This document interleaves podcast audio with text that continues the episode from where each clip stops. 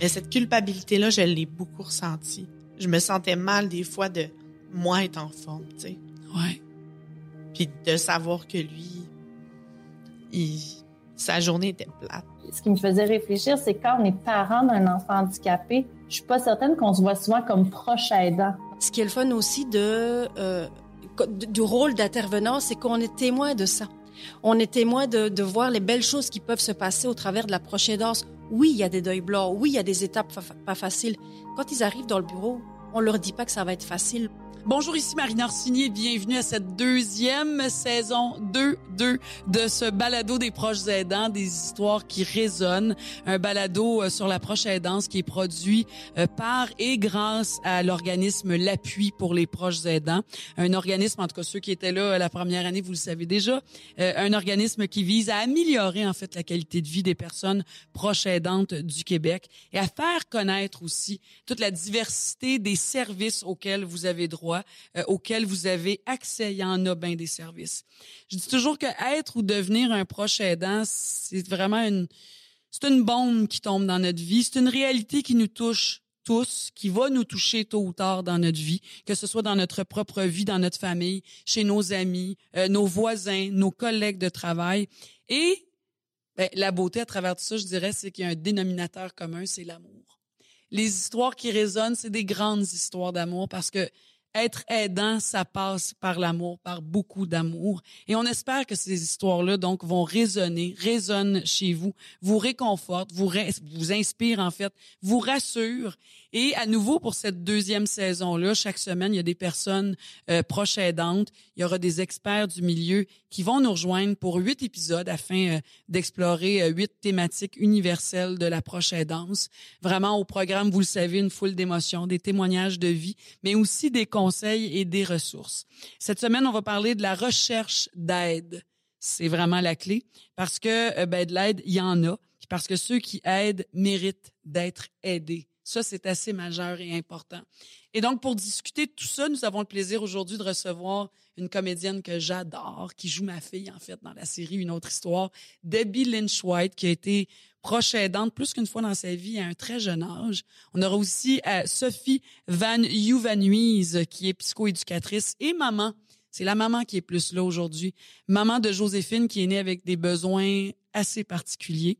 Euh, également aussi Christelle Cornelis, qui est intervenante psychosociale à la MRC de Mascouche. Je peux vous dire que je suis très heureuse de vous retrouver pour cette deuxième saison, puis je vous souhaite la bienvenue au balado des proches aidants.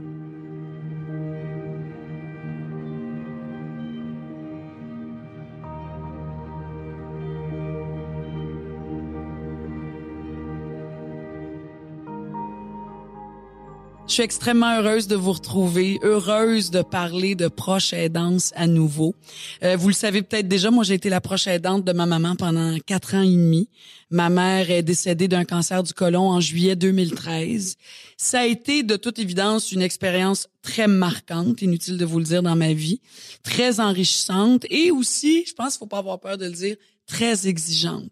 Ça a été vraiment pour moi un privilège de l'accompagner et j'ai eu une chance, c'est que moi, j'ai eu de l'aide de ses sœurs. Mes trois tantes étaient là avec moi. Donc, j'ai été accompagnée. Je n'étais pas seule, mais je sais que c'est pas le cas pour tout le monde. Alors, il faut, je pense, accepter à un moment donné de l'aide. Puis, il faut aussi comprendre que de l'aide, ça existe, on a le droit de demander de l'aide.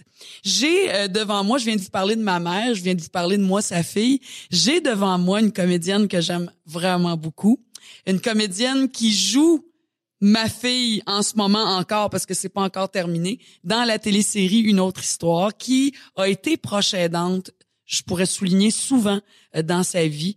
Euh, très jeune même, la belle Debbie Lynch White, bonjour. Allô. Je suis contente que tu sois là. Moi aussi, C'est vraiment. Puis tu m'as dit oui spontanément, ça a pas été Ben compliqué, oui. on s'est écrit, tu m'as dit ben oui, quand, où, Dis-moi on est là, vraiment. Là. Puis je trouve ça généreux de vouloir partager ce vécu-là avec nous autres, Debbie. De, tu sais, c'est d'ouvrir, veux, veux pas, des tiroirs très intimes de ta vie. Fait que je trouve qu'en tout cas, on est privilégié d'avoir euh, accès à ça.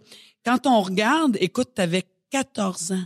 Ouais, ça s'est passé sur une période de 10 ans. Donc, de 14 à 24 ans, ouais. d'abord, parce qu'elle a plus qu'une histoire, avec ton papa. Pourquoi Ouais. ton père? Qu'est-ce qui est arrivé à ton père? Mais mon père, euh, à 42 ans, il a eu un diagnostic de sclérose en plaques. Puis, euh, dans son cas, ça a été très fulgurant. Ça a été, euh, tu sais, il y, y a une forme... euh, Ben, ils disent plus t'es jeune, plus c'est virulent. Hein? Oui, aussi. Ouais. Euh, puis, euh, puis donc, tu sais, en, en deux ans, il était en fauteuil roulant, euh, aux couches. Euh, J'avais de la misère à comprendre. Tu sais, ça affecte la locution. Déjà?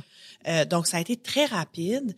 Puis, euh, puis tu sais, c'est ça, c'était une drôle d'adolescence, puis de début de vie d'adulte, tu sais, parce que Mais toi, tu vivais avec ton papa? non, mes parents étaient divorcés. Oui.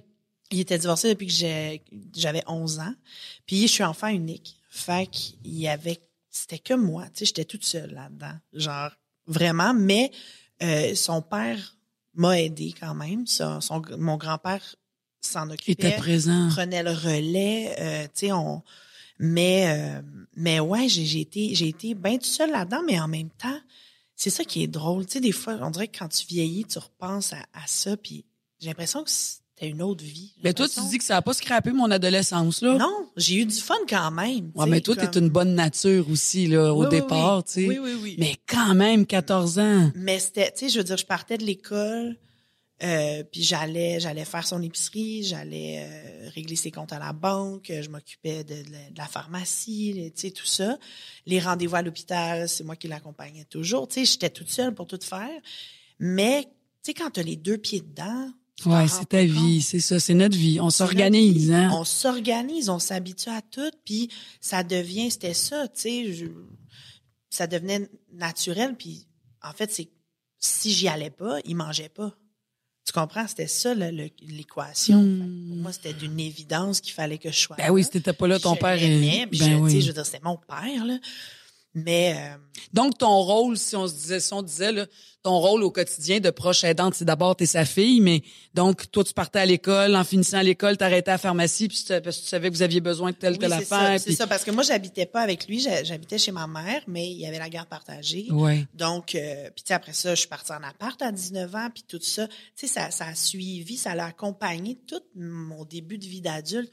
J'allais à l'école de théâtre à Saint-Hyacinthe, je reprenais l'autobus de Saint-Hyacinthe euh, une fois par semaine pour revenir, faire tout ce qu'il avait besoin. Puis c'est là que mon grand-père a un peu plus aidé parce que, tu sais, il y a quand même un côté de moi qui se disait, euh, moi aussi, j'ai- je dois construire ma vie, tu sais. Ben, Parce faut que j'aille à l'école, à cet âge-là, tu fais, ben, Oui. moi, faut que j'aille à l'école. Euh. parce que ça peut devenir euh, accaparant aussi, tu sais, ça peut devenir Ça l'est. c'est exigeant Oh, comme mon tu Dieu, oui. tu sais, puis c'est Ouais. Puis c'est ton père, fait que tu veux pas le laisser, puis tout ça, mais à un moment, donné, tu sais, il faut que toi aussi tu penses à toi là-dedans, puis c'est fait que j'ai été beaucoup déchirée dans entre ces deux positions là, mais euh, mais en même temps, tout ça était était naturel, puis tu euh, tu disais que toi tu as eu de l'aide de tes tantes aussi. Ouais. Mais moi, ce que je remarque, quand j'y repense maintenant, écoute, ça fait 12 ans que mon père est décédé. Quand j'y repense maintenant, je suis comme, mon Dieu, que j'ai l'impression qu'il y en avait moins, en tout cas. C'est ça, parce que tu dis qu'il y avait pas beaucoup d'aide, il y avait pas beaucoup de ressources de ce que tu savais, en tout cas. Mais de ce que je savais, puis tu sais, il faut se rapporter aussi, il n'y avait pas Internet.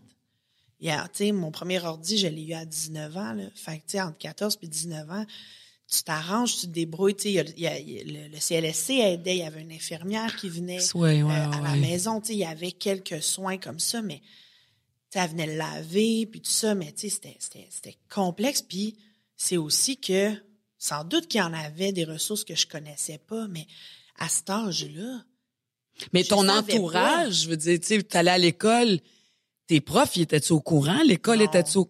Non. Non, c'est Les gens ça. J'en parlais pas vraiment. Tu sais, j'en par... je... quand ça arrivait, tu sais, mes amis proches étaient au courant, mais on dirait que c'est quelque chose que, que je parlais pas. Puis, ju- puis justement, je sais qu'il y a, il y a dans tout ça le fait que moi, j'ai, je pense, que j'ai pas été apte à aller chercher de l'aide à ce moment-là. Ben, t'étais petite J'étais aussi. jeune, j'étais, tu sais, je savais, c'était flou pour moi tout ça. Tu sais, j'étais très dans le concret de faire.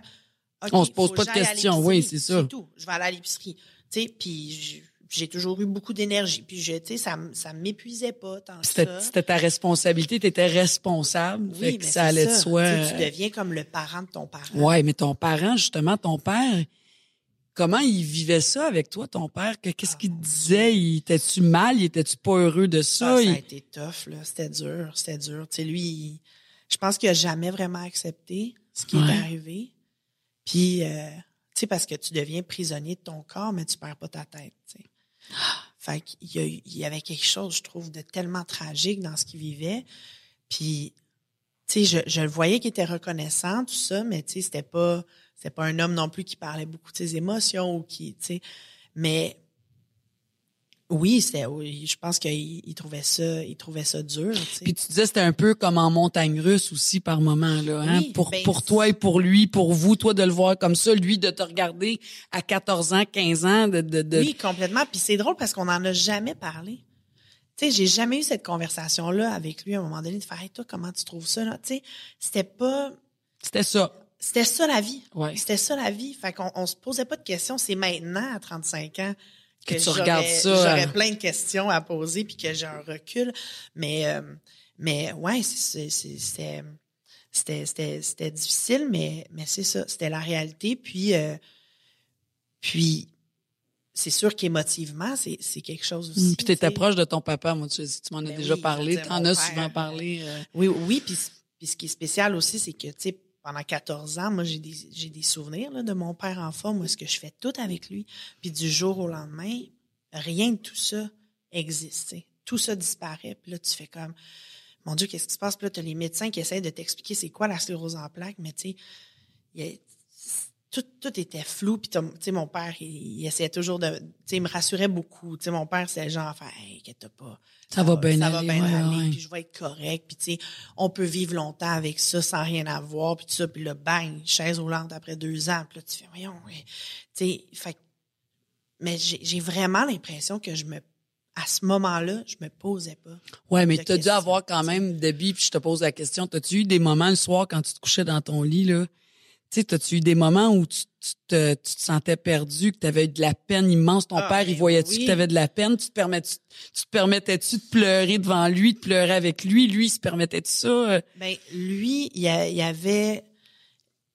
Mon père pleurait pas souvent dans la vie, mais à- dans la période où il a été malade, oui, tu sais, puis on écoutait beaucoup de musique ensemble, on écoutait des vinyles ensemble, puis tout ça, puis je sais qu'il y avait une chanson en particulier. Dès que ça commençait, il, il casse en deux. Puis j'avais jamais vu mon père pleurer comme ça, puis je sais que c'était teinté de, de tout ce qu'il vivait. Euh, mais oui, tu sais, je veux dire, moi j'ai j'ai à chaque fois que je fermais la porte de chez eux, je pleurais dans le corridor. tu sais. Genre, Ça a-tu affecté, genre, tes notes à l'école, veux, veux pas, là, t'étais moins, t'étais-tu un peu éparpillé dans ta tête, dans ton cœur? euh? Pas, pas, à ce niveau-là. Ouais, ça n'a pas affecté. Je pense que j'ai, j'ai, comme tu dis, j'ai une bonne nature. J'ai, j'avais beaucoup d'amis autour de moi. Euh, je pense que j'ai, j'ai une force que je sais pas où, où je vais puiser des fois, mais elle était là. Puis, euh, mais, mais oui, c'est c'est sûr que c'était dur. C'est sûr, tu sais. Ou tu sais, des fois, j'arrivais, puis il était couché par terre. Puis ça faisait deux heures qu'il était là, là. Parce qu'il était pas capable de se relever, puis il s'était cogné. Puis, tu sais, c'est tout ça, tu sais. Puis, tu sais, on parlait des montagnes russes. Ça te fait apprécier, là, les petites affaires, là. Puis, tu sais, si- s'il y a quelque chose que j'ai, j'ai appris de ça, puis qui m'a forgé à travers ça, vu que j'étais jeune, c'est d'apprécier les, les petites victoires, tu sais, les petits bonheurs. De juste se dire, et juste se lever en ce moment puis aller aux toilettes, là, ça peut être un projet d'une demi-heure, 45 minutes. Toutes les choses qu'on prend pour acquis Tellement. dans la vie, là, puis auxquelles on réfléchit pas, ça peut devenir des gros enjeux. Puis c'est ça qui, qui, qui m'émeut encore. Puis, tu sais, il y avait, il y avait des bons moments, il y avait des victoires, il y avait des moments où tu fais, OK, tu sais, il y, a pas, il y, a- il y avait un plateau, là, la maladie avançait pas, puis tu sais, ça allait bien. Ou il y a des journées où il se sentait un peu plus en forme. Mais ça allait jamais en s'améliorant parce que c'est une maladie qui c'est dégénératif. Oui. Fait que c'est sûr que ça s'en va pas. T'as une bonne journée, mais demain, tu peux descendre trois marches, là. Mais exact, exact. Ouais, Fait que c'était, c'était ça. C'était des up and down tout le temps. Puis je sais qu'à un moment donné, mon père a, a abdiqué. Tu sais, je sais Tu te souviens de ça? Ouais, je sais que vers la fin, euh, il a, il a arrêté les médicaments. Il a, je sais qu'il a baissé les bras à un moment donné, puis je le comprenais là. Il y a vraiment un côté de moi qui, j'aurais pas lutté contre ça Hmm. avec lui. je, Ben, lui, il vivait dans son corps. Fait que, oui, Oui. psychologiquement, moi, je pense, je repense toujours à ma mère, tu sais. Ouais. Psychologiquement, c'est tellement dur. Moi, je dis toujours, ma mère, je- aujourd'hui, elle est plus là, puis je peux me permettre de dire ça. Moi, je pense que ma mère, elle a été un peu comme en dépression pendant quatre ans et demi. Un peu comme un chevreuil qui est ébloui par des phares d'auto la Ouais. nuit, là, puis qui reste figé. Là, moi, je pense que ma mère est restée figée pendant quatre ans et demi. tu sais, euh, mais, mais tu vois, je sais que je ressens, j'ai ressenti beaucoup de culpabilité. Pourquoi? À ça. même petite, que- là, entre ouais, 14 et euh, ouais, 24. même et- jeune. ouais, parce que on dirait que souvent ça m'arrivait, c'est drôle, ça vient de me repopper, j'avais pas réfléchi à ça depuis longtemps, mais souvent je me rappelle que je vivais, tu sais, j'étais dans un party, mettons, où je vivais quelque chose de super le fun. Puis tout de suite, je- souvent là, je- il y avait un- une minute où j'y pensais, puis je me disais, oh mon Dieu, lui il est assis dans son fauteuil, dans son salon, puis c'est l'ennui total, tu sais.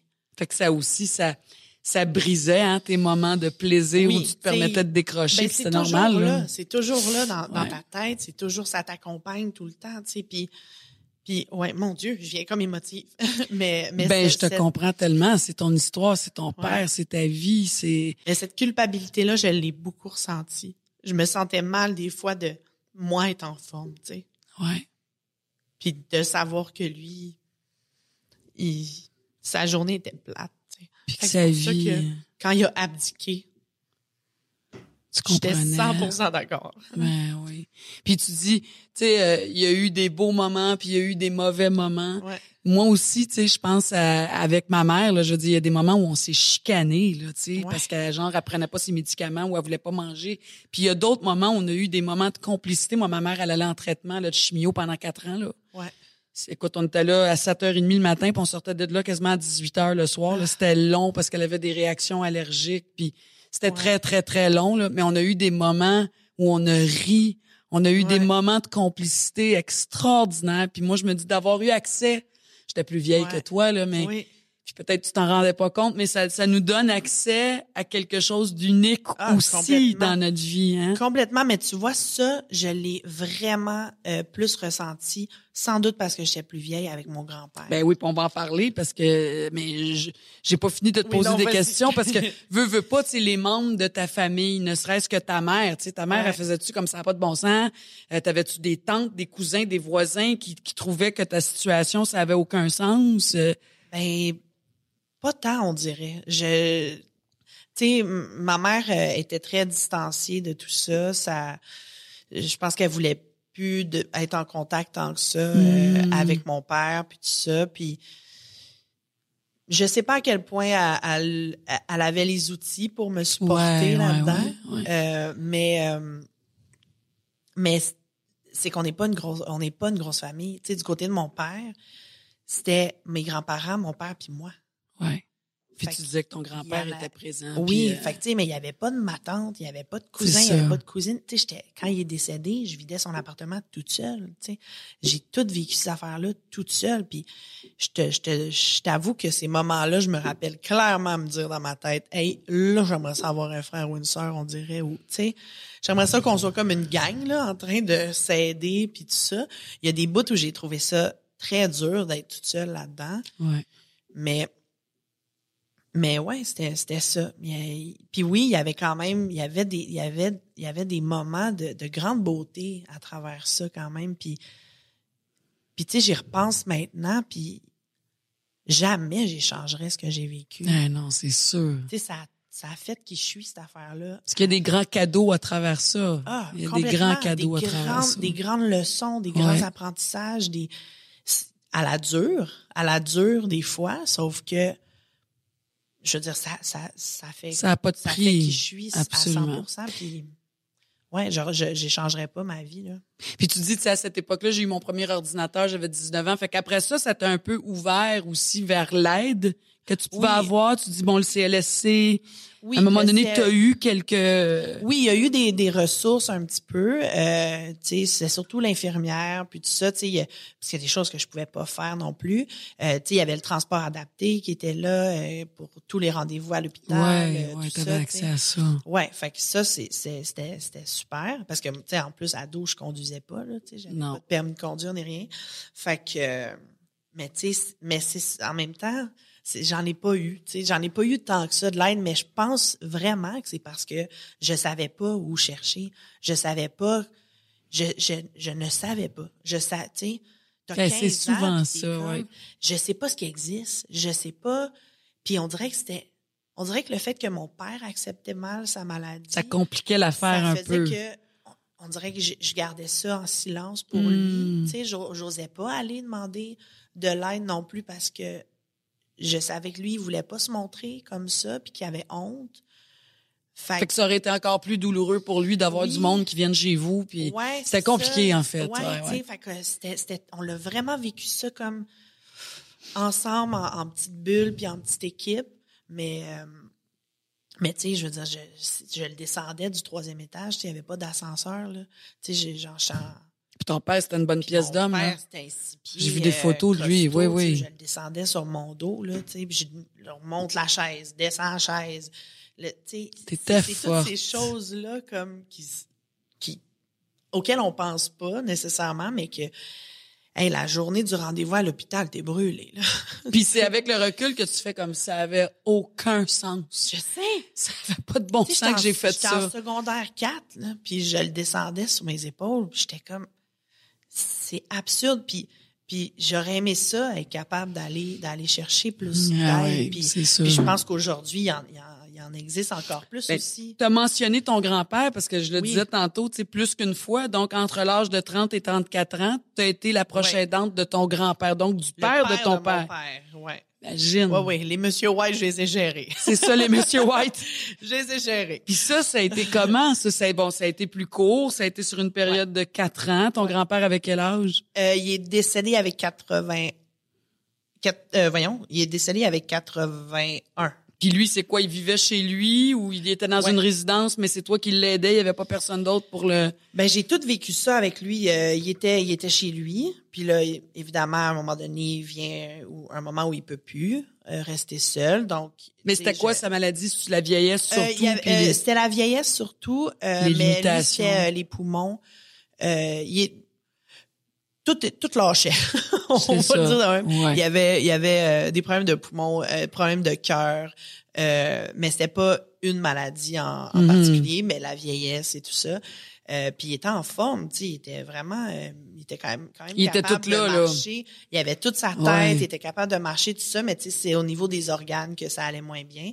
Puis, euh, puis donc, tu sais, je l'ai déménagé euh, dans un premier centre euh, pour personnes âgées, mais là, ça faisait plus ou moins l'affaire. euh, Avec des soins après ça? oui, il y avait des soins, il y avait, tu sais, mais euh, ouais, ouais, tu sais, il y avait le, le coiffeur, toutes ces choses-là. Fait que oui, ça, ça a été plus léger avec mon grand-père. Après ça, il a été, euh, après ça, il a été dans un autre centre, mais il est arrivé un incident. Il a, la première nuit qu'il était là, il a, il a manqué le lit en s'assoyant, puis il est tombé. Fait que là, le, le matin, le lendemain matin, je vais voir, j'arrive avec des muffins, genre comment ça s'est passé sa Mm. première nuit, je m'en vais le voir, il crie là au bord de la porte, je paniquais. Puis finalement, on- il a été à l'hôpital, il a été en physio après pendant plusieurs mois. Fait que là, je l'ai accompagné là-dedans dans un autre centre. Puis, euh, puis finalement, à un moment donné, il est rentré euh, dans un CHSLD. Puis euh, ça ça a pas ça a pas pris de temps là. Mais là, tu avais de l'expérience. Tu étais un Oui. peu mieux équipé. Pour, puis là, tu étais rendu une adulte aussi. Là, veux, Oui. veux pas, euh, Ouais, puis tu vois les les les moments de grande joie dont tu parlais là, les fous rires, tous ces moments-là, je les ai vraiment eus avec mon grand-père. Je les ai vraiment plus eus, puis je pense que ça joue beaucoup sur le fait dans leur histoire à eux que mon grand-père était complètement en paix avec la mort, avec la maladie. Ça mais il était beaucoup plus vieux, hein, c'est sûr. Ton père était tellement jeune. exact, c'est sûr, tu sais. Fait que je pense que la façon que mon père le vivait a beaucoup teinté comment moi je l'ai vécu, puis comment on dirait que les moments de joie étaient plus difficiles. Euh, mais mon grand-père, tu sais, il était, c'est ça, on était tous les deux plus vieux. C'est une autre histoire, c'est Ouais, complètement autre autre chose, histoire. tu sais. C'est complètement autre chose. Puis, euh, puis, on, puis oui, tu sais, on a eu beaucoup, beaucoup de fun aussi à travers ça. Puis, puis c'est fou comment d'être sa proche aidante, ça m'a permis, ça m'a rapproché de lui là. Puis, puis je pense que ce qui ce qui me rapprochait beaucoup aussi de lui, c'est que on dirait que j'avais un besoin de, de, de connaître, tu sais, de, de tout connaître de notre histoire. J'y posais plein de questions, on avait des grandes conversations. Il capote, il tripait sur ma blonde, tu sais. Il t'a donné, ça t'a donné accès à ça. Ça m'a donné À travers accès ce rôle-là. Ben ouais. Puis parce que, encore une fois, dans notre histoire à nous, en ce moment, je suis rendue la dernière white. Tu sais, j'ai plus de famille de ce côté-là. Fait qu'il y avait ça qui m'habitait beaucoup, de Hmm. faire comme Je veux connaître mon histoire. juste- je veux. C'est juste lui qui peut me la raconter encore, tu sais. Puis, euh, puis il nous appelait les survivants, parce que ma grand-mère est décédée aussi. Puis ça, fait, fait qu'il disait, on est les survivants, nous autres. Qu'est-ce que tu retiens de ces expériences de vie-là, Debbie? Tu sais, d'avoir été proche aidante si jeune, après ça, d'avoir été proche aidante de ton grand-père.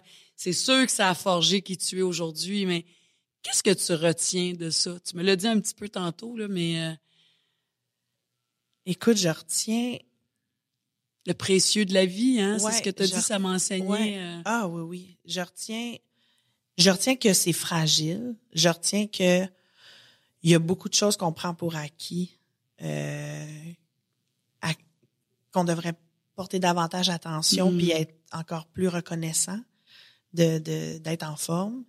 Puis, euh, mais je, je retiens, je retiens la proximité que j'ai eue avec avec eux.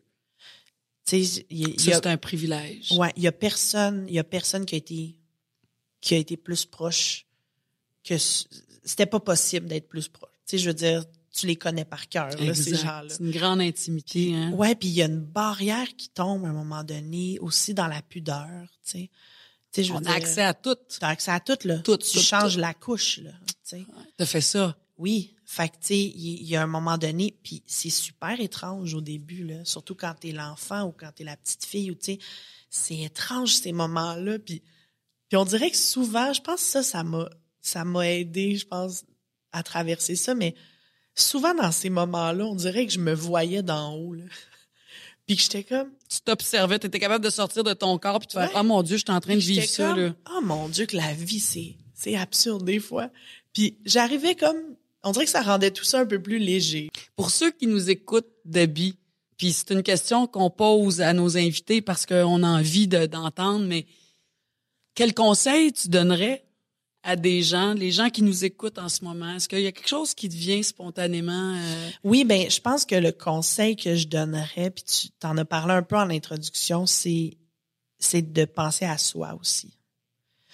Je pense que c'est facile quand tu es dans une relation de proche aidante, quand, quand c'est en toi aussi d'être là pour les gens. Il y a quelque Mhm. chose où, il y a des gens qui, naturellement, t'aimes, tu sais, t'es là pour répondre à leurs besoins, puis t'aimes être là pour l'autre, puis tout ça. Mais c'est, c'est facile de, de s'oublier, je pense. Puis moi, c'est, c'est ce qui m'a sauvé avec mon père, tu sais, de, de jamais perdre de vue que j'avais une vie à me construire aussi, que j'avais du fun à avoir, tu sais, que malgré tout ça, on peut avoir du fun, tu sais. Ben oui, parce que toi, tu as ta vie à toi. Oui, ton père, il a sa vie à Ouais. lui. Sa vie à lui en ce moment, Ouais. c'est une souffrance, c'est de la maladie, mais Ouais. effectivement, tu étais jeune pour penser comme ça quand même. Ben Tu avais oui, une maturité. euh, Mais puis d'en parler, tu sais, de, Ouais. de- d'en parler, de se vider le cœur quand on a besoin, De partager de, ça. partager, puis de puis de le dire si on a besoin d'aide, si un Ou de le on- dire qu'on est fatigué, De de, le dire qu'on est ouais. en, en désarroi puis qu'on sait plus quoi penser. Puis, mais c'est ça qu'on vit. Oui, parce Ouais. que c'est pas, il y a pas, il y a pas de performance là. Non. Tu y vas, c'est de l'accompagnement. Tu, sais, tu y vas une journée à la fois. Puis toi aussi, t'es es humain, t'es humaine. Ça se peut. Ça se peut que tu rushes, ça se peut que tu flanches, ça se peut que ça soit trop, ça se peut que physiquement tu sois fatigué. Puis, puis c'est correct. Tu sais. Faut, faut, faut que les proches aidants se donnent le droit d'être fatigués aussi. Ouais.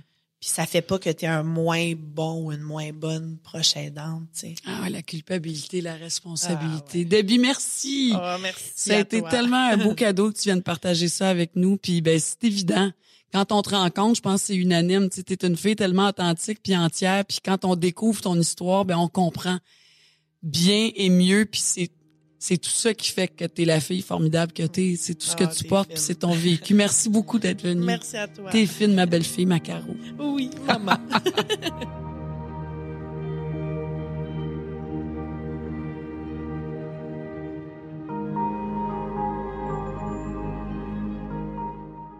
Notre prochaine invitée a une maîtrise en psychoéducation. Elle œuvre dans le réseau de la santé depuis maintenant six ans et elle se spécialise auprès des enfants avec des retards globaux de développement. Mais je viens de lui dire, parce qu'on vient de se dire un petit bonjour, j'aimerais préciser qu'elle est d'abord et avant tout une maman, une maman de trois enfants, dont euh, Joséphine, Léonard et Clarence. Anne-Sophie, je vais pas me tromper, Vanu Vanuise, bienvenue. Merci. Je l'ai dit comme il faut. Parfait. Oui, c'est parfait le nom de famille. Oui. C'est flamand qu'il faut se pratiquer pour l'avoir. Je suis très, très contente que vous soyez là avec, avec nous. Je sais que vous travaillez avec des enfants, donc entre autres enfants autistes, des enfants qui ont une déficience intellectuelle. Mais quel est votre travail précisément, Anne-Sophie? Ben, en fait, moi, ça fait un petit peu plus longtemps que ça. Je travaille auprès de cette clientèle-là depuis 12 ans. Ben, avant ma fille, donc depuis 13-14 ans. Euh, maintenant, je suis euh, coordonnatrice en troubles graves du comportement Hmm. auprès de cette clientèle-là. Donc, euh, c'est 0-100 ans. Il y a des, des personnes qui ont des troubles graves de comportement. Donc, moi, viens soutenir les équipes, les familles quand je suis comme en, en- en bout de ligne un petit peu. Ouais, exactement. Puis on dit que vous avez une double expérience parce que justement, vous êtes la maman de Joséphine, qui est votre fille, votre enfant. C'est la plus vieille des trois, euh, qui est née avec un handicap. Est-ce que c'est trop indiscret de vous demander quelles sont, quelles sont les problématiques de Joséphine? Euh, pas du tout. En fait, Joséphine euh, est hors de l'ordinaire. Il n'y a pas d'autres cas qui existent comme elle. Elle est née, elle a un syndrome, le syndrome d'Igeorge, qui est un peu plus connu. Ça touche principalement sa santé. Là, on lui faisait des transfusions d'anticorps à chaque semaine, puis tout ça. Hmm. Mais en plus, elle a une anomalie chromosomique qui n'existe pas dans le monde.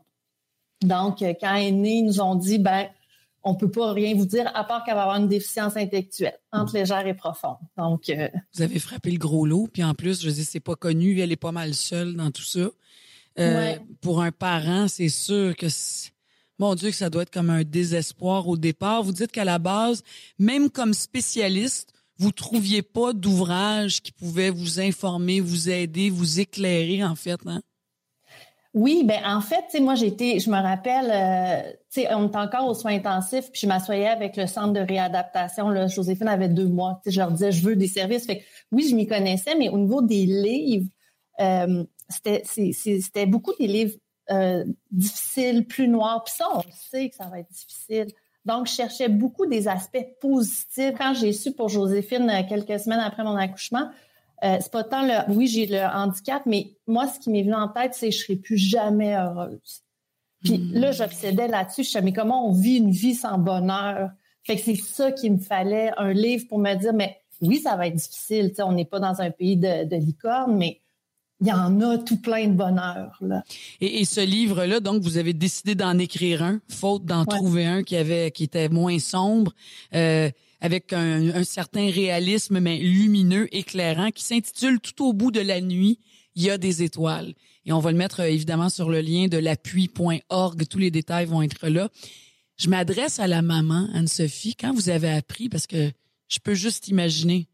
On est parents, on a porté cet enfant-là pendant neuf mois, on l'accouche, on lui donne la naissance. Il vient au monde, euh, il naît, on apprend que notre enfant a des problèmes déjà au départ, puis après on nous fait justement la nomenclature de ces problèmes-là, puis on vous laisse un peu dans le néant. Ça a été quoi votre réaction de maman, spontanément? Là? Vous dites, je pensais que je serais plus jamais heureuse de ma vie. Avez-vous fondu en larmes? Avez-vous... Ça a été quoi vo- votre réaction? Euh, non, moi, j'ai pas fondu en larmes. Je suis devenue très... Euh, J'étais en colère. Le, le moment où ils me l'ont appris, là, il devait être 12 euh, autour de nous. Puis moi, j'étais là, non, mais vous le savez, son niveau de, de déficience qu'elle va avoir, vous me le dites pas. Fait que, je sais pas, je, je, je pense que je cherchais à avoir une emprise un peu, tu sais, un contrôle sur la situation. Hmm. Euh, j'étais en colère, puis je suis pas certaine que j'ai tant une réaction de maman longtemps. J'ai été rapidement, je me suis rapidement mis dans mon rôle de psychoéducatrice. Ah, Parce que comme mère, j'étais tellement désabusée, j'avais tellement pas de contrôle que je me rappelle quand on est sorti de l'hôpital après euh, trois mois et demi, je, je savais plus où je m'en allais. Donc là, je suis devenue dans mon rôle, ah, moi, psychoaide auprès des enfants qui ont une déficience, je sais comment ça marche, je sais quoi faire, je sais quel exercice. Donc là, je suis vite allée dans, peut-être trop, là. Euh, mais moi, ça m'a fait du bien de prendre ce rôle. Mais est-ce que ça vous a rattrapé à un moment donné, la maman, là? La mère est-tu revenue, elle, ou la psychoéducatrice est restée pas mal à l'avant-plan? Je vous dirais qu'à chaque fois qu'il y a des coups durs, la psychoéducatrice prend le relais, mais oui, nécessairement, parce qu'on peut pas fonctionner tout le temps comme ça. Puis je vous dirais que quand j'ai eu mon deuxième garçon, je pense que là, la maman est embarquée. Là, j'ai réalisé euh, que, tu sais, je, savais pas, moi, être une mère autre qu'être une mère d'enfant handicapé. Un parent aidant aussi, hein, on rajoute ça. Là. Euh, on parle des aidants, vous devenez un parent proche aidant, en fait? Oui, puis c'est comme ça que je me suis bâtie, c'est comme ça que je me trouvais bonne aussi. Puis un parent aidant, quand notre enfant est jeune, puis moi, elle, avait des enjeux physiques, j'avais une équipe autour de moi. Donc, tu sais, j'étais bien entourée, tout ça. Hmm. Fait que pour moi, tu sais, c'était mon connu. Mais quand mon garçon est né, ça, j'ai eu peur, beaucoup, beaucoup. Lui, il est, né sans problème de santé. Normal, ouais. Puis j'étais beaucoup, tu sais, on est qui si on n'est pas un proche aidant? C'est quoi ma valeur? C'est ça, ça a été. Moi, j'ai trouvé ça difficile. Hmm. Qu'est-ce qu'on retrouve dans ce livre-là que vous avez écrit tout au bout de la nuit, il y a des étoiles? Anne-Sophie, qu'est-ce qu'on retrouve? Vous racontez votre histoire de maman? C'est la psychoéducatrice qui est en avant ou c'est les deux? Euh, non, là, ça, c'est plus la maman. En fait, je l'ai faite euh, quand j'étais co-directrice de la Maison des Petites Lucioles. La Maison des Petites Lucioles, c'est le centre de répit à Québec où ma fille va. OK. Et j'ai eu l'occasion de, de le faire quand j'ai été co-directrice à un petit moment. Puis tous les fonds vont à la Maison des Petites Lucioles. De, votre, de la vente de votre livre, oui. Oui, oui, complètement. Puis, euh, c'est des parents qui fréquentent cette maison-là qui ont, qui, ont témoigné leur histoire. c'est dix familles, hein? C'est ça que j'ai lu là, sur sur l'info du livre. Puis euh, c'était bien dit avec eux, il fallait que ce soit des familles qui, qui, qui, étaient capables quand même de trouver de la lumière puis tout ça. Mais j'ai rencontré tellement des gens extraordinaires là, euh, des gens que c'est le plus dur qui est arrivé dans leur vie là, du lendemain, du jour au lendemain ta vie change. Euh, qui se sont entourés par différents. Tu sais, l'aide, c'est pas juste l'aide extérieure, qui ont trouvé des moyens, que ce soit dans la lecture, dans la prière. Diriez-vous, Anne-Sophie, que c'est parce qu'on n'a pas le choix? Hein, on est en mode survie, hein, on est en mode, on est en mode, on va se trouver des outils pour s'aider aussi, hein. Je pense que oui, mais tu sais, être proche aidant, ça dure longtemps. Donc, à un moment donné, on a, pas qu'on a le choix, mais tu sais, je pense qu'il y a aussi une, volonté, je sais pas, j'arrive difficilement à le dire, mais tu sais, c'est un choix qu'il faut renouveler à chaque jour. Ouais. Puis vous dites aussi que, j'imagine, euh, à travers ces gens-là, ces familles-là que vous avez rencontrées, euh, vous avez découvert, et surtout à travers votre propre expérience bien intime avec votre fille, qu'il y avait de l'espoir. Ça, ça vient d'où? Parce qu'au départ, vous trouviez qu'il n'y avait pas d'ouvrage qui pouvait vous aider. Oui, vous aviez les, les soins, l'équipe qui pouvait vous aider à, à vous accompagner techniquement. Mais qu'est-ce qui fait que pour un parent, on voit de l'espoir? C'est quoi qui nourrit ça? Je pense beaucoup, beaucoup, beaucoup les intervenants qui nous entourent parce que, tu sais, les gens qui travaillent là-dedans, ils aiment ces personnes-là. Donc, ils nous renvoient un, regard positif aussi. Euh, mais je pense aussi quand on a un enfant handicapé, en tout cas dans, dans mon cas, c'est la vision de la vie qui change complètement. Euh, puis c'est notre enfant beaucoup qui nous donne l'espoir. Tu sais, moi, quand je vois ma fille se, batailler pour faire ses premiers pas, moi, elle a été gavée pendant sept ans pour apprendre à manger. Je me dis, oh mon Dieu. Ça, c'est des miracles, c'est ça. Oui, ben oui. complètement. Fait que, tu sais, la, la vie prend une toute autre couleur. Je trouve ça touchant, Anne-Sophie, quand vous dites ma fille, elle m'a grandé. Ouais. Ça veut dire quoi? Ben moi souvent j'ai dit euh, si j'avais pu je l'aurais eu plus tôt dans ma vie Joséphine. Parce que moi je suis une personne de nature anxieuse qui s'en fait avec tout et rien. Puis quand je, puis moi avant sais je, me disais oh la vie c'est quoi puis tout ça. Puis quand j'ai eu Joséphine je me rappelle euh, un soir à Sainte-Justine je pleurais puis j'étais couchée puis je me suis dit là là tu as deux choix. Soit que tu fonces ou soit que tu restes comme ça puis ça marche pas. Puis c'est ce jour-là où ma vie a pris un autre tournant, puis j'ai réalisé comme c'est beau la valeur d'une vie, tu sais, de tous ces petits détails-là. Puis tu sais, c'est sûr que nos enfants nous obligent à sortir de nous aussi. Euh, mais ma fille, elle m'a montré que j'étais tellement plus forte que je pensais. Hmm. Jamais j'aurais pu penser ça. Puis maintenant, ça, c'est un cadeau que j'ai en moi, tu sais. Quoi qu'il arrive, je pense que j'ai travaillé sur moi aussi, là, mais... Bien euh, sûr, bien sûr ça, c'est en moi, puis c'est tellement précieux. Puis votre, donc, votre fille vous a obligé à grandir, hein? Clairement. C'est sûr. Puis vous dites aussi que malgré les épreuves, vous aimez votre vie. Il y a des bons côtés à être un proche aidant. Puis là, on le disait, un parent proche aidant, que c'est pas tout noir. Il y a de la couleur. Ouais. Ça, ça veut dire quoi? Mais, encore? Ben, tu sais, être proche, proche aidant, c'est d'être là pour l'autre. Puis, tu sais, je réfléchissais aussi à mon livre, tout ça, d'aider les gens. On s'aide aussi soi-même. Euh, tu sais, moi, que ce soit dans mon travail, avec ma fille, tu sais, ça me nourrit immensément. Tu sais, sinon, je serais pas... Tu sais, je me plais à dire, moi, je suis comme Obélix, là, je suis tombée dans la potion du handicap et dans ma vie et à mon travail, là. À la euh, totale, vous, c'est en même temps, on se dit c'est le destin aussi probablement. Tu sais, vous aviez déjà, vous aviez déjà ça dans votre vie, puis on dirait que la vie, croyez-vous à ça, on vous a envoyé un enfant qui a choisi une maman justement qui était équipée aussi à la base, diriez-vous ça? Je le sais pas. Je pense que ça m'a euh, immensément aidé à accepter, par exemple. Certainement, oui. Puis, tu sais, ça m'a donné des outils pour mieux l'accompagner. Tu sais, le fait que je baignais déjà dans cet univers-là. Là. Et comme parent, Anne-Sophie, parce que on le disait, tu sais, vous êtes un parent proche aidant, faut faut mettre ces mots-là là maintenant là, euh, parce que oui, on est un parent, mais c'est bien plus que ça là, parce que on joue un peu à la gare malade, on joue à, la psychologue, la physiothérapeute. Hein, il, y a, tout ça là. Hein. Est-ce que vous trouvez puis il faut travailler avec les équipes. Hein, je veux dire, faut faut utiliser les services auxquels on a droit, auxquels on a accès. Je pense que c'est important pour continuer à être d'abord une maman. Hein.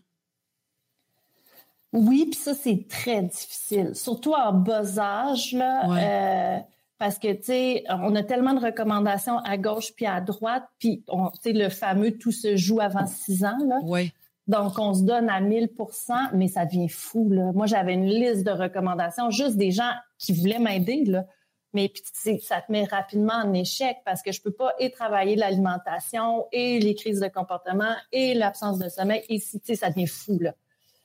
Euh, fait que la culpabilité, oui, de lâcher prise puis de revenir dans ce rôle de maman, euh, ça demande un travail sur soi. De lâcher oui, tu sais, moi, je me, je me, donne souvent un exemple avec ma mère. Moi, c'était pas un enfant, c'était ma mère, mais je me souviens très tôt dans sa maladie, on avait eu une grosse confrontation.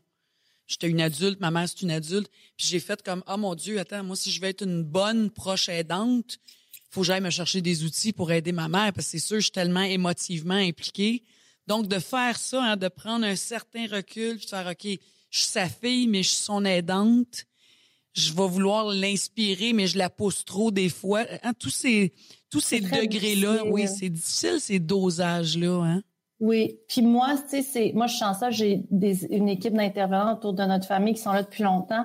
Puis, tu sais, c'est souvent son éducatrice spécialisée à Joséphine qui me dit, oh, tu penses pas que tout, comment toi tu vas, tu sais, parce que c'est facile de demander de l'aide pour son enfant, pour moi, mais aller pour moi-même dire ok je suis rendue où là-dedans ça c'est mm-hmm. plus confrontant parce qu'on va être des superwomen puis euh, mais je pense que dès le départ ben, j'imagine c'est quelque chose qu'on apprivoise dans notre vie un jour à la fois une heure à la fois mais quand même tu sais euh, de demander de l'aide hein, au départ on fait ben non je suis sa mère c'est sûr, là, vous, c'est, peut-être plus chargé, mais les parents qui nous écoutent, qui ont un enfant avec un certain handicap, euh, avec certaines limitations, là, vous, c'est gros, là, c'est chargé euh, pendant plusieurs années, mais si on enlève tout ça là, dès le départ comme parent, on n'a pas besoin d'aide, on est, c'est moi sa mère. C'est moi qui devrais être capable. Hein. Tout ça aussi, c'est, c'est difficile aussi pour euh, les parents de, d'accepter d'avoir besoin d'aide ou d'avoir besoin du répit, d'avoir besoin d'un recul. Mais c'est ça que j'allais dire. Moi, je trouve l'aide la plus difficile qu'on a eu à faire, puis je l'observe aussi dans mon travail, c'est demander du répit. Comme parent, là, c'est excessif. En tout cas, moi, j'ai trouvé, je trouve ça encore difficile. Joséphine, ça fait dix ans qu'elle va en répit, puis à chaque fois, je me sens coupable. Pourtant, je sais qu'elle est bien, puis ça le fait du bien, puis nous aussi, mais c'est tellement difficile. Puis moi, je le vois beaucoup chez les autres parents qui l'ont jamais fait quand leur prochain aidant était jeune fait que quand tu es rendu au bout du rouleau, tout ça, ça, doit être encore plus dur. Donc, je trouve que c'est un cadeau à se faire tôt, mais hmm. moi, c'est l'aide qui a été le plus difficile. Qu'est-ce que vous diriez comme spécialiste, comme maman, les conseils que vous souhaiteriez donner aujourd'hui à travers ce balado-là, euh, Anne-Sophie, pour euh, tous ceux qui nous écoutent, les parents, les familles? Il y a des parents monoparentales là-dedans aussi. Il y a des parents qui en ont pas de ressources euh, ou très peu ou qui savent pas trop. Vous, vous êtes les deux. Là. Vous êtes une spécialiste et une maman. donc, vous savez de quoi vous parlez, la puissance 1000, à quelque part. Là? Ouais, c'est comme si le message des deux euh, concorde pas. Comme intervenante, c'est sûr que je dirais aux parents de, de se faire confiance.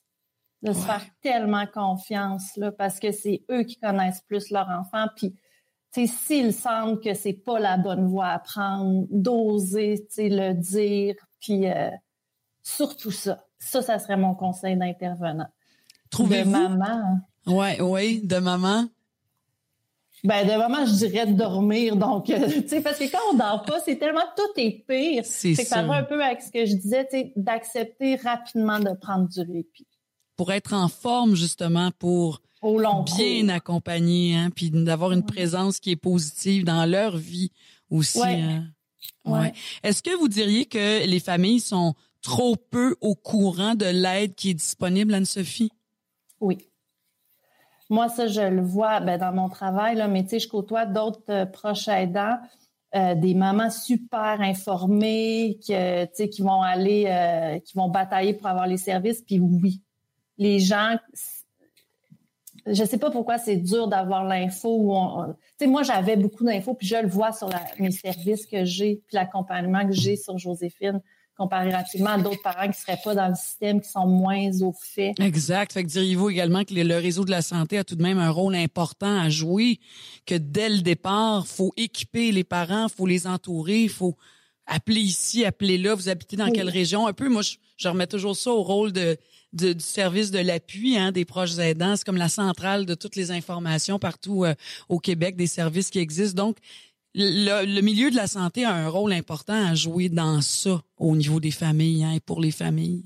Oui, oui. Puis, tu sais, euh, euh, le, global, tu sais, même aller dans les hôpitaux, il faudrait que rapidement, tu sais, qu'ils sachent. Mais en même temps, tu sais, ça va avec la, la, mouvance de personnel, tout ça. Fait que j'imagine que c'est un savoir euh, qui se perd, là. Mais, puis des fois, c'est long à avoir un diagnostic aussi, hein?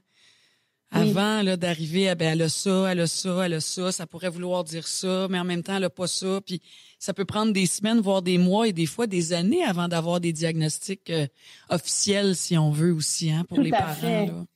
Puis tu sais ça aussi tu sais c'est à deux voies parce que tu sais nous elle avait des enjeux physiques, fait que rapidement on a eu beaucoup beaucoup de services.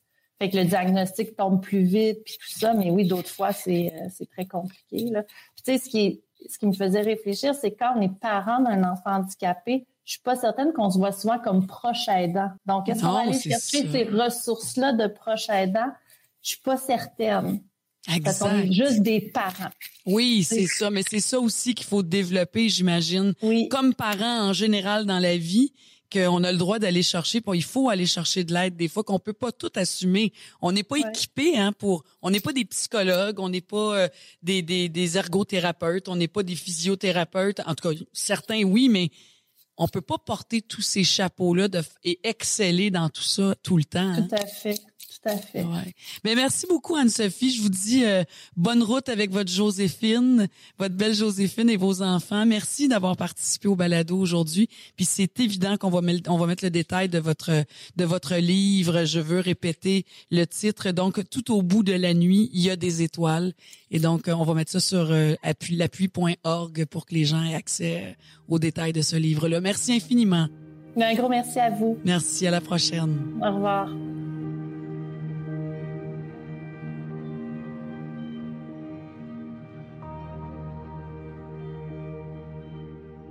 Pour ce troisième volet du balado des proches aidants, j'ai le grand plaisir d'accueillir une intervenante psychosociale euh, à la MRC de Mascouche dans un centre d'aide. Elle a, paraît-il, une grande expérience euh, reliée au domaine de la proche aidance, soit avec la Société d'Alzheimer et également en gériatrie. Et ça me fait plaisir de l'accueillir. Christelle Cornelis, bonjour. Bonjour. Comment allez-vous? Ça va bien. Oui, vous travaillez avec le réseau des proches aidants Les Moulins. Oui, tout à fait. Euh, donc, dans, dans le coin de, de ben, la MRC de de Mascouche. Euh, votre travail consiste en quoi? Précisément? Donc, dans le fond, en étant intervenante, euh, on reçoit à, tous les jours des appels de proches aidants en détresse, soit ils nous ont été référés par le réseau de santé, ou par la Société Alzheimer ou d'autres partenaires. Mhm. Et donc, dans le fond, on les accompagne dans leur, euh, leur étape de proche aidance parce que quand ils arrivent chez nous, ils sont en détresse, donc on, on, on les a, on les a au téléphone. le premier contact en général, c'est par téléphone. Euh, on leur fixe un rendez-vous on les rencontre, puis on les épaule dans leur étape de proche aidant. Donc vraiment où ils sont rendus euh, au moment où ils nous appellent, puis on leur propose des services jusqu'à temps euh, que la proche se termine. On a autant des proches aidants qui restent encore à venir chez nous, même si leur euh, personne à tête est décédée. Ah ben oui, parce que ça continue l'après de tout ça. Oui. Et je trouve ça important et super intéressant, Christelle, parce que vous dites, pour un proche aidant, c'est important d'abord et avant tout de comprendre la maladie c'est l'étape 1, là. Mm-hmm. Oui, il y a le choc. Hein, on reçoit euh, un diagnostic. Ça nous tombe dessus, euh, oui, comme une tonne de briques, j'imagine. Mais après ça, pour être efficace, pour être un, bon proche aidant, pour s'aider soi-même aussi, il mm-hmm. faut comprendre la maladie. Tout à fait. Puis c'est aussi, ils veulent, quand ils arrivent, ils veulent tout savoir. Ils veulent savoir qu'on leur donne dans le fond la recette, qu'est-ce qui va se passer. Donc on leur explique, c'est sûr qu'au réseau des aidants, c'est pas notre spécialité, pour la maladie. Donc, on les réfère, quand c'est un trouble neurocognitif, on les réfère aux sociétés Alzheimer ou dans d'autres euh, dans d'autres organismes si, la problématique est autre. Mais effectivement, on, est là pour pas leur donner la recette magique parce que chaque parcours, il y en a pas. Chaque proche aidant est différent. Donc, si j'ai euh, j'ai deux proches aidants qui ont qui vivent sensiblement la même réalité, ce sera quand même différent. Donc, on est là pour les accompagner individuellement dans la réalité qu'ils vivent. Puis, veut veut pas que j'imagine quand on reçoit un diagnostic, on se sent un peu démuni, puis peut-être un peu laissé à soi aussi face au réseau. Hein, on reçoit un diagnostic, puis ben on s'en retourne chez nous, mais mais là, il faut mettre en marche un, système. Hein? On a besoin de se mettre en marche avec avec de l'aide, c'est ça. Tout à fait. Puis quand il quand il y a diagnostic, en fait, peu importe le, type de diagnostic que les personnes reçoivent, les proches aidants sont, sont souvent aux prises avec un sentiment de culpabilité. Ils hmm. arrivent. Pourquoi est-ce que c'est mon conjoint? Pourquoi est-ce que ça m'arrive à moi? Qu'est-ce qui va se passer? Puis bien souvent, euh, oui, au, au, réseau, on a, beau, on a beaucoup de, on est des proches aidants d'aînés, donc on a beaucoup d'aidants d'aînés. Mais il faut pas oublier qu'il y a des aidants aussi qui sont plus jeunes. Donc, ça peut être euh, des enfants, des... Euh... Qui s'occupent de leurs parents. On en a eu, nous, dans notre saison 1 ici, euh, avec notre balado. Euh, puis ça touche donc le soutien pour comprendre cette maladie-là. Tu oui, les, en général, voici les étapes, mais en même temps, chaque, chaque expérience est différente, chaque expérience est unique. C'est ça. Mais on a besoin de se sentir entendu, compris et accompagné hein, à travers oui, ça. Oui, tout à fait. Puis peu importe le que ça soit euh, que ça soit euh, du, Parkinson euh, ou de la maladie d'Alzheimer, parce que c'est sûr dans les troubles neurocognitifs, maladie d'Alzheimer est souvent à des à des plus communs, mais peu importe le type de proche aidance, euh, on a vu il y a pas longtemps passer dans les médias une une maman avec son enfant. Le parcours du proche aidant reste sensiblement le même. Ouais. Exact. Et moi, je me je me prends souvent en exemple parce que je, suis passée à travers donc le réseau de santé pendant quatre ans et demi avec ma mère jusqu'à son décès. Euh, c'est important d'être proactif. Moi, je me suis rendu compte, c'est sûr qu'il y a une façon là, de s'imposer avec dans les soins, dans les suivis, mm-hmm. tout ça, mais on a une place à prendre. Puis moi, je me suis rendu compte euh, à travers ces années-là que le, le, système, le réseau de la santé, euh, les médecins aime quand on s'implique, aime quand on pose des questions. On s'équipe et on fait mm-hmm. équipe avec eux aussi. Moi, j'ai beaucoup senti ça, que les médecins et les spécialistes appréciaient le fait que j'étais au courant. Puis des fois même, je, leur, je les aidais un peu parce qu'ils s'étaient pas rendus compte que ben, elle a déjà eu ses prises de sang, elle a déjà eu tel tel traitement, on a déjà notre rendez-vous avec telle personne ça aide beaucoup aussi à comprendre et à apprivoiser toutes ces étapes-là. Hein? Tout à fait. Puis on est dans une, on est dans une ère où on, on parle de, de, proches partenaires ou en santé mentale, ils parlent de patients partenaires. Puis moi, j'ai toujours à mes aidants quand ils arrivent, c'est vous qui êtes au cœur c'est vous qui vivez, c'est vous l'expert. Nous, on est là pour vous épauler, pour vous expliquer, mais s'il y a des choix à faire, c'est vous qui connaissez le mieux. On devient expert malgré nous, mais il faut le devenir, hein, parce que c'est nous, on est au premier, on est au front, là, on est en la première ligne avec euh, le membre de, les membres de notre famille ou la personne euh, concernée. J'aimerais ça qu'on parle de la confusion des rôles. Oui. Christelle, je trouve ça super intéressant, super important aussi. Euh, concilier les rôles. Hein? On est Mhm. conjointe, mais on devient infirmière. On est maman, mais on devient proche aidante. Un parent, on le disait, proche Mhm. aidant. Ça aussi, c'est une étape, là, puis il faut savoir gérer ça parce que ça devient confus à un moment Ah, donné. tout à fait.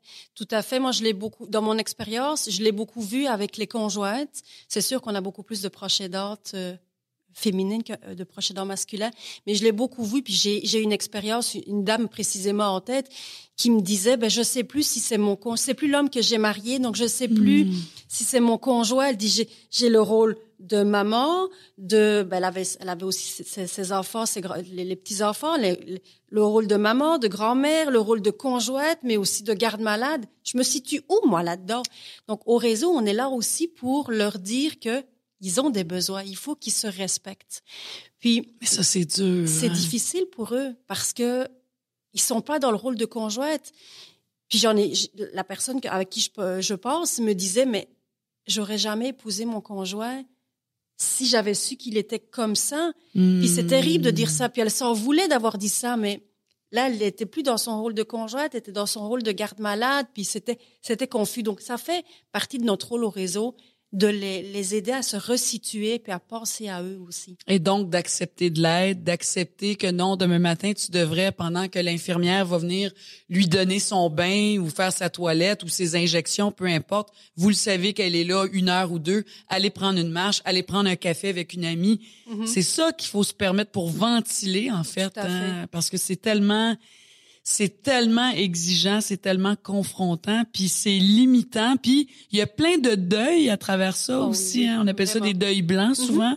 Mais il y a beaucoup de deuil aussi à travers ça comme rôle de proche aidant. euh. Tout à fait. Puis, avec l'exemple que je donnais tout à l'heure avec, euh, avec la dame que, que je côtoyais, elle a fait, elle devait faire le deuil de, de sa vie de couple. Mais on est là aussi pour leur dire, la prochaine danse, c'est pas juste des mauvais moments. Il y a aussi des belles histoires.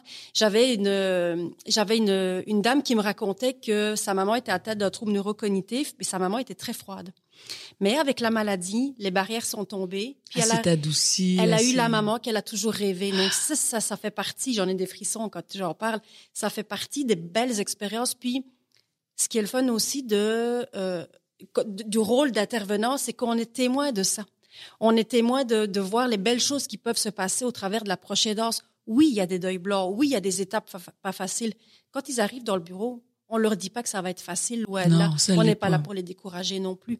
Mais on essaye d'être le plus transparent possible pour les aider. À apprivoiser cette nouvelle vie. C'est vraiment apprivoisé. Hein, souvent, on dit ça, elle accepte pas sa maladie. Non, elle l'acceptera jamais.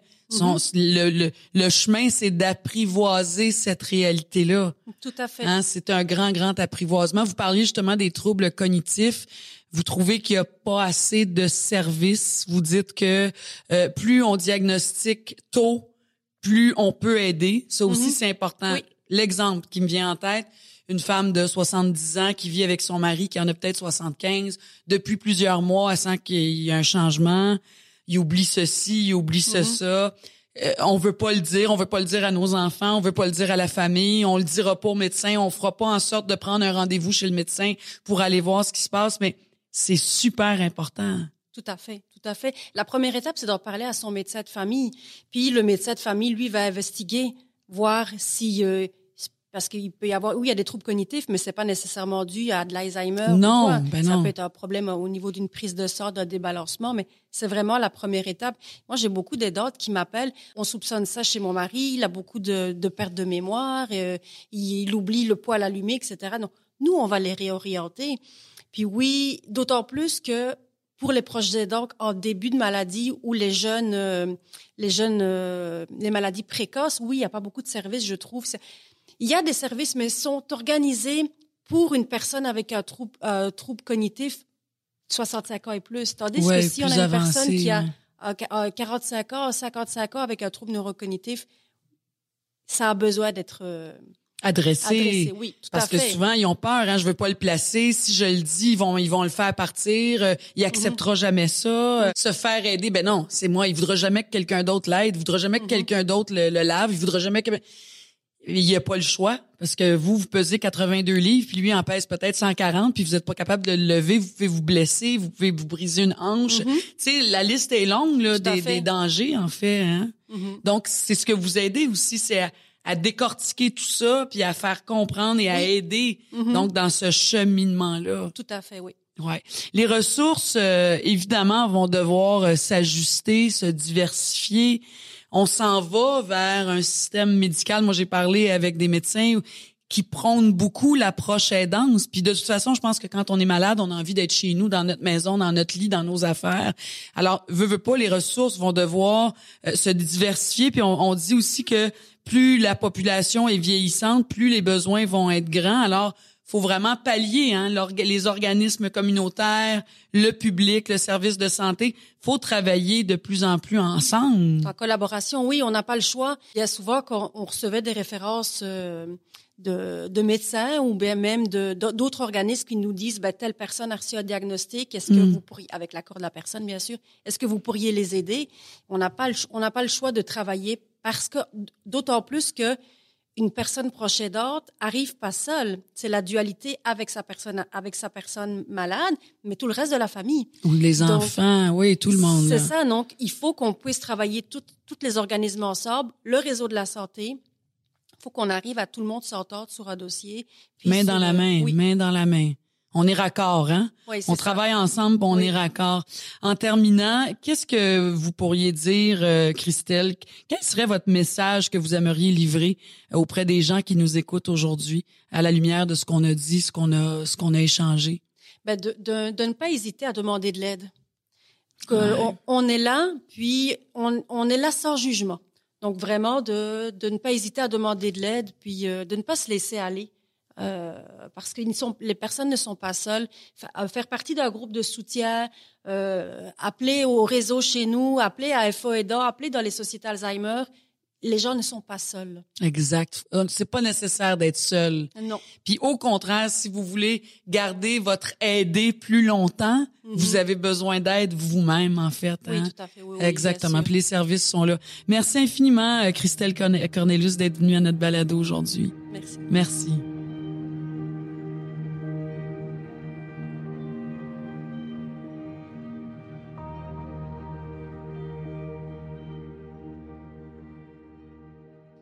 Ben, c'est ici que se termine le deuxième épisode de cette deuxième saison du balado des proches aidants, des histoires qui résonnent. J'espère que ça a résonné chez vous aujourd'hui. On, est revenu à la base, hein, aller chercher de l'aide. On l'a vu à travers nos invités à quel point c'est une clé si importante. Moi, je me dis toujours, si on veut être un bon aidant, si on veut être une bonne aidante, faut aller se chercher de l'aide. Ça nous donne plus de levier, ça nous donne plus de force, plus de capacité. Puis je trouve qu'on peut vivre notre rôle de proche aidante d'une façon plus saine, plus vraie, plus riche aussi. J'aime aussi vous rappeler que si vous vous êtes reconnu euh, à travers ces témoignages-là, ces histoires-là, ben vous avez euh, vous avez la possibilité euh, aussi peut-être que vous avez reconnu euh, des personnes de votre entourage euh, qui pourraient avoir besoin d'aide. Ben faut pas hésiter à contacter Info Aidant. C'est un service qui est là pour vous. Je vous rappelle le numéro 1855 852 7784 ou via le courriel aussi vous pouvez écrire à info-aidant à l'appui.org. Euh, aussi euh, sur le site de l'appui, l'appui.org, tous les détails sont là. Il y a plein plein de, de, références que vous pouvez trouver. Et évidemment, peu importe où vous vous trouvez à travers le Québec, euh, l'appui est là pour vous guider vers les ressources que vous avez près de chez vous, donc accessibles. Les euh, conseillers aussi, les conseillères sont là pour vous écouter, vous soutenir, vous guider, euh, vous guider justement vers les ressources disponibles dans votre région.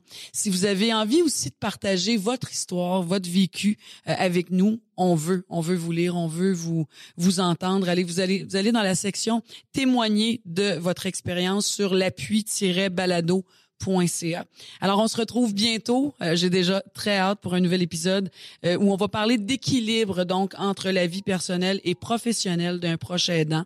Comment continuer à travailler, comment en parler aussi avec notre employeur et toutes les autres questions qui s'imposent. Je vous souhaite euh, une belle semaine. Hâte déjà de vous retrouver et prenez aussi soin de vous. Ici Marine Orsini, je vous dis à bientôt.